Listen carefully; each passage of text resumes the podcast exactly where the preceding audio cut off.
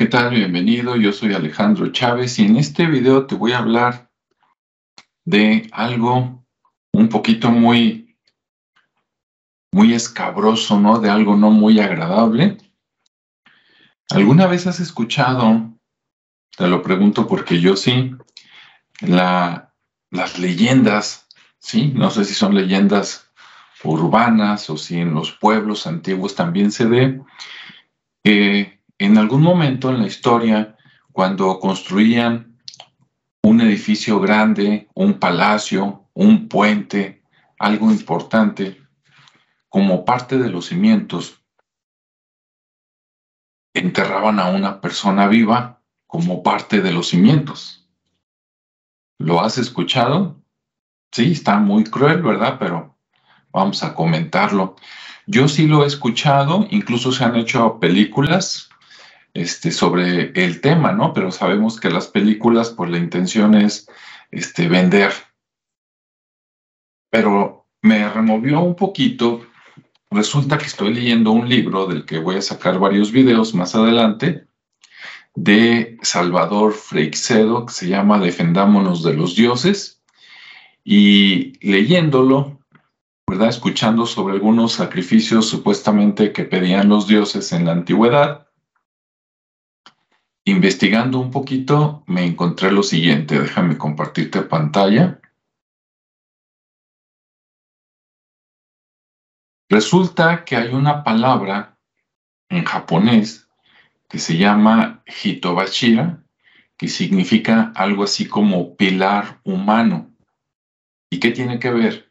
Bueno, ahí lo que estás viendo en la foto no es japonés, ¿verdad? Es chino como el emperador, ¿no? Los emperadores antiguos chinos que se enterraban, ellos morían y dejaban instrucciones de que mataran a sus esposas y con él y algunos guerreros, hasta que, claro, pues eso no era negocio, ¿verdad? No era bueno para la economía y algún emperador dijo, ¿sabes qué? Mejor entiérrame con guerreros de terracota, ¿no? De arcilla, ¿no? De barro, para que nos entendamos y eso pues más práctico en lugar de matar a un montón de gente, ¿no? Pero vamos a hablar del Hitobachira. ¿Qué es esto? Bueno, encontré que el Hitobachira, este, o que pilar humano significa, es un sacrificio humano donde se entierra una persona viva debajo de un edificio grande o importante, por ejemplo, como una presa, los diques, un puente, un castillo, como parte de los cimientos o cerca del edificio, a un lado, a un costado, en una esquina. Sí, está horrible, pero así eran las costumbres, ¿no? Y esto en teoría era una ofrenda a los dioses para que el edificio durara por mucho tiempo, ¿no? Que no fuera, no fuera posible destruirlo por la naturaleza o el ataque de los enemigos. En, un, en, en una fuente que fue Wikipedia decía que las víctimas sacrificadas eran voluntarios. Yo lo dudo muchísimo. Ahorita te voy a decir por qué Decía que la mayoría en, Japón eran voluntarios y que incluso eran de una casta samurái, ¿no? Para darle vida a su señor, ellos se sacrificaban. Y bueno, sabemos que los samuráis eran estos guerreros protectores, guardaespaldas de los emperadores y otros señores feudales del antiguo Japón. Pero desde el punto de vista del señor, dices, oye, ¿tú qué preferirías? ¿Perder a un guerrero valioso o buscar mejor a una persona normal, ¿no? Por ahí un vago, un borrachín y, sacrificarlo mejor a él. Claro, de todas maneras el hecho de sacrificar es malo, ¿no? Tache, no, no lo hagan. Pero si tenías que sacrificar a alguien, pues, ¿qué preferirías? ¿Alguien valioso o alguien menos valioso, verdad? Bueno, eso depende, ¿verdad? Si querías quedar bien con los dioses, a lo mejor sí sacrificabas algo bueno, este, a alguien de valor, ¿no? Para la sociedad, pero si cualquier sacrificio daba igual, el chiste era matar a alguien, pues entonces buscas a unas personas que no sean tan útiles para la sociedad, ¿no? Bueno, Ahí decía también que esto empezó durante la construcción de los kofun o tumbas, ¿no? Tumbas, este, como le puse ahí, VIP, tumbas de la gente importante. La primera mención a esta costumbre o sacrificio se encuentra en el Nihonchoki, que es un papiro antiguo en Japón, que se, se, supone que es el segundo documento más antiguo de todo Japón, y ahí se habla de que el emperador japonés Nintoku que vivió más o menos, bueno, según unas personas, luego vas a ver diferencias del 257 de nuestra era al 399, sí, vivió más de 100 años, dicen que tuvo un sueño, ¿no? Donde un dios le aconsejó que sacrificara a dos personas para calmar al dios del río que continuamente se estaba desbordando y, y entonces la inundación mataba gente. Entonces, en un sueño, supuestamente un dios le dijo, busca dos personas, sacrifícalas como parte del dique y entonces entiérralas por ahí vivas y con eso queda, queda macizo, ¿no? Queda bien hecho. Bueno. Y desgraciadamente dice que estos sacrificios fueron comunes en Japón hasta el siglo XVI, o sea, 1500 y tantos, ¿no? Imagínate. Aunque algunas leyendas urbanas dicen que esto se siguió haciendo en otros edificios, posteriormente, como cuáles, como por ejemplo el castillo Maruoka, que estás viendo aquí a la izquierda, el puente Echima Ohashi, que estás viendo a la derecha, o el castillo Matsue. Vamos a ver estas construcciones. Aquí está el puente Echima Ohashi, ¿sí? Que, que cruza, este, pues un, no sé si es el mar, ¿verdad? O un río y conecta dos ciudades. Ahí lo estás viendo. Esto se hizo en 1997, o sea, en pleno siglo XX, pero por ahí cuentan las leyendas que a lo mejor se sacrificó a, alguien, ¿no? Ahí como parte de los pilares para hacerlo. Actualmente, claro que tú preguntas en Japón y te dicen que no, no, no, que estas cosas bárbaras ya no se usan y que todavía se usa el término, este, pero se usa para las personas que se mueren en la construcción de manera accidental, ¿no? que se caen, se golpean, etcétera, y entonces todavía se le llama igual, ¿no? Como sacrificio de construcción ahora. Aquí estamos viendo el castillo Matsue, que supuestamente se construyó entre 1607 y 1611, ¿sí? Originalmente de madera en aquellos tiempos, que era la costumbre, después reforzado con, con piedra, ¿no? Ahí está. Y por acá está el castillo Maruoka, que supuestamente se construyó en 1567. Sí, en estos tres casos cuentan las leyendas que se sacrificaron a una o más personas como parte de los cimientos para que duraran, pues si no para siempre, por lo menos por mucho, mucho tiempo. Aquí estamos viendo una representación del emperador Nintoku, ¿verdad? Porque como fue hace muchísimos años, muchísimos cientos de años, pues nadie sabe realmente cómo era, ¿no? Actualmente, acá dicen que nació en el 290 de nuestra era y que murió en el 399. Si eso es cierto, murió a los 109 años. Es que para todos los que dicen que con la, la ciencia moderna vivimos más tiempo, pues aquí Aquí nos muestran lo contrario, ¿no? Que teniendo dinero y poder se puede vivir mucho tiempo. Bueno, y tal vez también su, su, su nivel de vida y su, lo que acostumbraban comer y hacer, ¿no? Bueno, aquí a la derecha abajo está todo el terreno que representa su tumba. Es como un terreno doblemente amurallado y después este, hay agua y una isla en forma de cerradura, ¿sí? de donde entran las llaves, que es enorme. De hecho, el lado más largo mide 1.4 kilómetros y creo que es la tumba más grande que se encuentra en Japón. Bien, por acá en otra fuente dice que Nintoku tuvo ese sueño Ahí no menciona lo de los dioses, pero tuvo un sueño donde debía encontrar a dos personas para ser sacrificadas. Eso me recuerda como cuando George Bush, hijo, ¿verdad? Dijo que Dios estaba de su lado y que iban a, hacer guerra por allá contra Medio Oriente. Bueno, la primera persona que encontró eh, se llamaba Kormonoko, ¿sí? Y él vivía en la provincia de Kawashi en aquellos tiempos, estamos hablando del 350 y tantos de nuestra era, 400, y la otra persona se llamaba Kowakubi y vivía en la provincia de Musashi, por si quieres buscar más información. Dice que si, si ambas personas, este es el supuesto, si ambas personas servían de sacrificio, la construcción de los diques iban a ser suficiente fuertes para contener la presión del agua y entonces iban a evitar las inundaciones, ¿no? Porque se desbordaban los ríos eh, Kitakawa y Mamuta. Y bueno, con esto ya quedaba todo listo.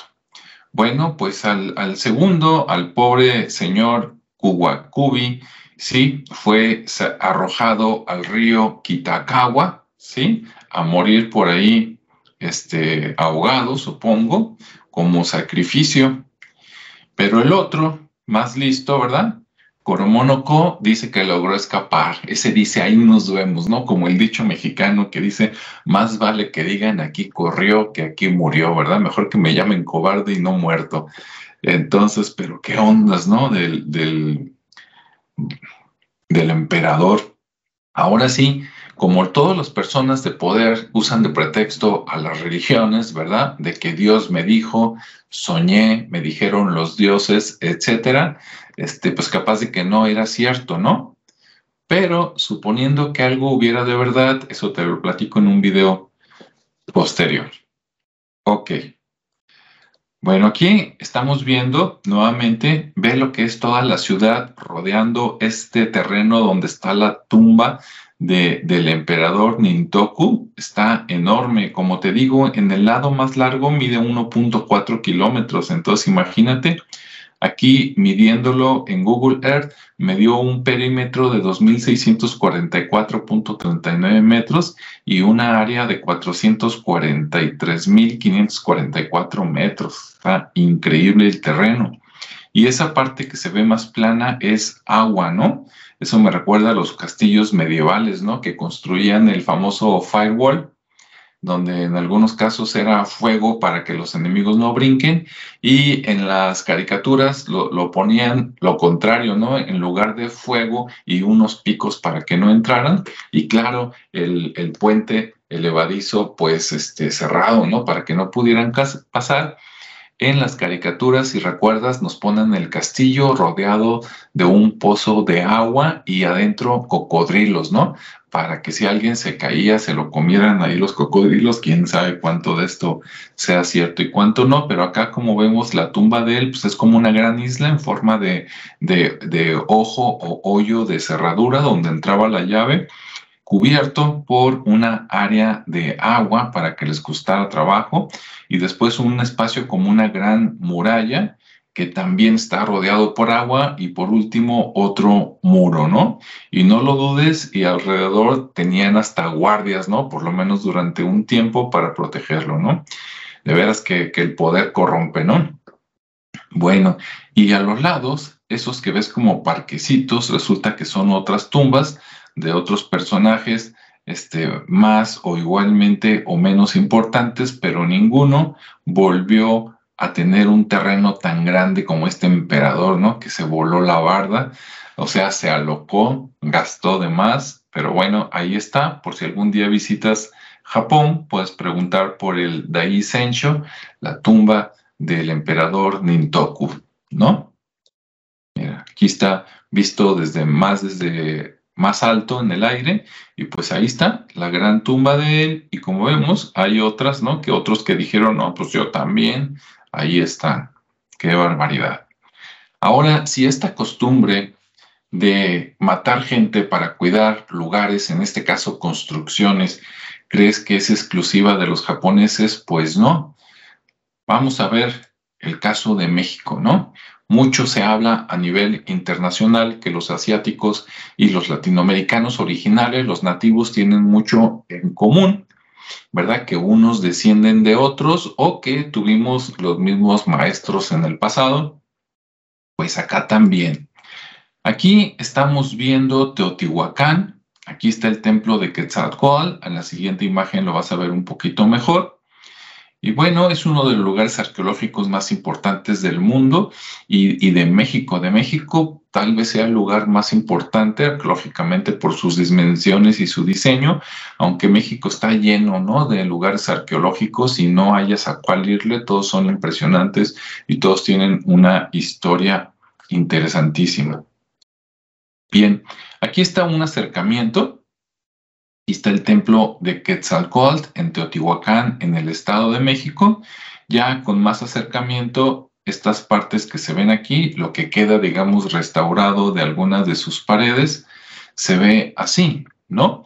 Estaba, como ves, vivamente adornado, tallado, por ahí con imágenes de supuestamente la serpiente emplumada o Quetzalcoatl, que significa lo que tú quieras, ¿no? Supuestamente el Dios bueno, el Dios sabio que les enseñó a personas a hacer muchas cosas. Este, la serpiente con las plumas, qué curioso, ¿no? Algo que se arrastra y algo que vuela. Muchas personas lo relacionan, y esto te lo comento por los videos que después vas a ver en este canal también, muchos lo relacionan, eh, los que creen en los antiguos astronautas, con los seres reptilianos y las plumas era relacionado con los platillos voladores de que volaban, ¿no? Si tú dices eso está muy jalado de los pelos, ok, no lo creas, pero bueno, yo te lo paso al costo. Y esta otra imagen que nunca la mencionan probablemente está relacionada con, con disque el dios Tlaloc. Digo disque porque yo tengo mis dudas, ¿no? Que hayan existido los dioses como nos lo platican.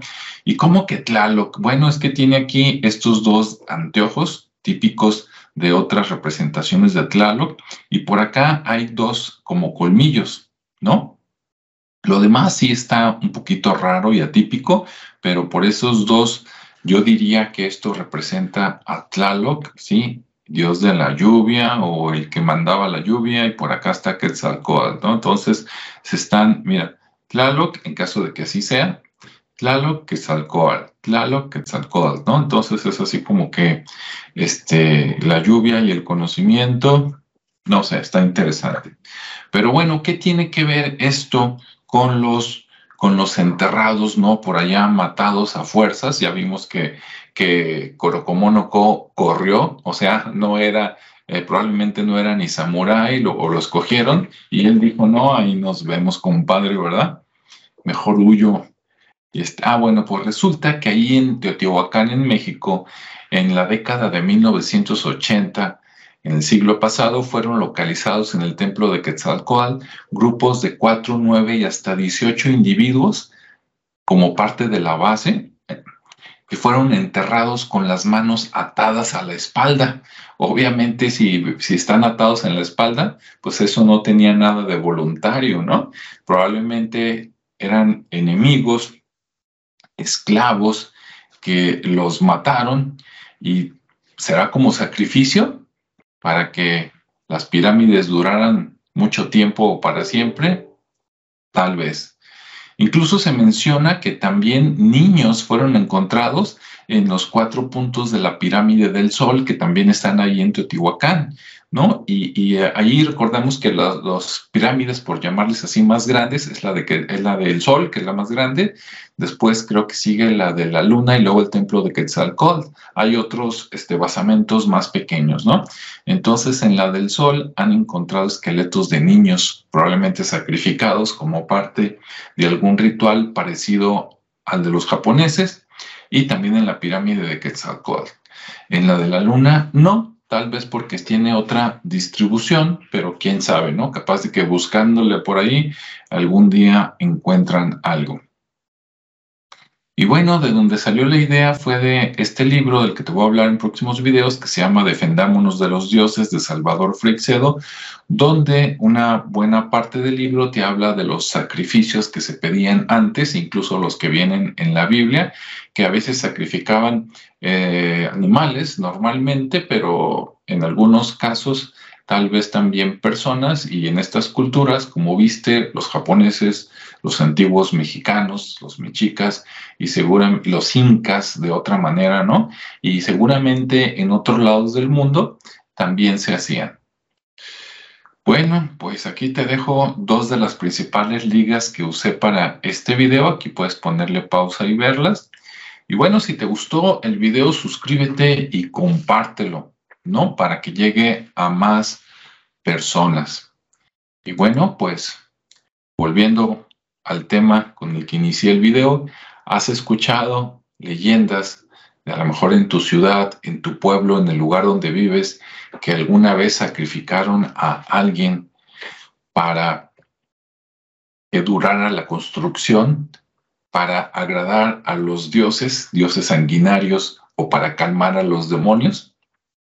Si es así, me gustaría leer tu relato, déjalo aquí abajo en la descripción de este video o como comentario y con gusto lo veo. Si quieres que se vea este tema más a fondo, también deja tu comentario, con gusto lo hacemos. Si no, bueno, me quedo preparando los siguientes videos con temas un poco relacionados que espero también te gusten. Gracias por tu tiempo, nos vemos y escuchamos en el siguiente espacio. Hasta luego.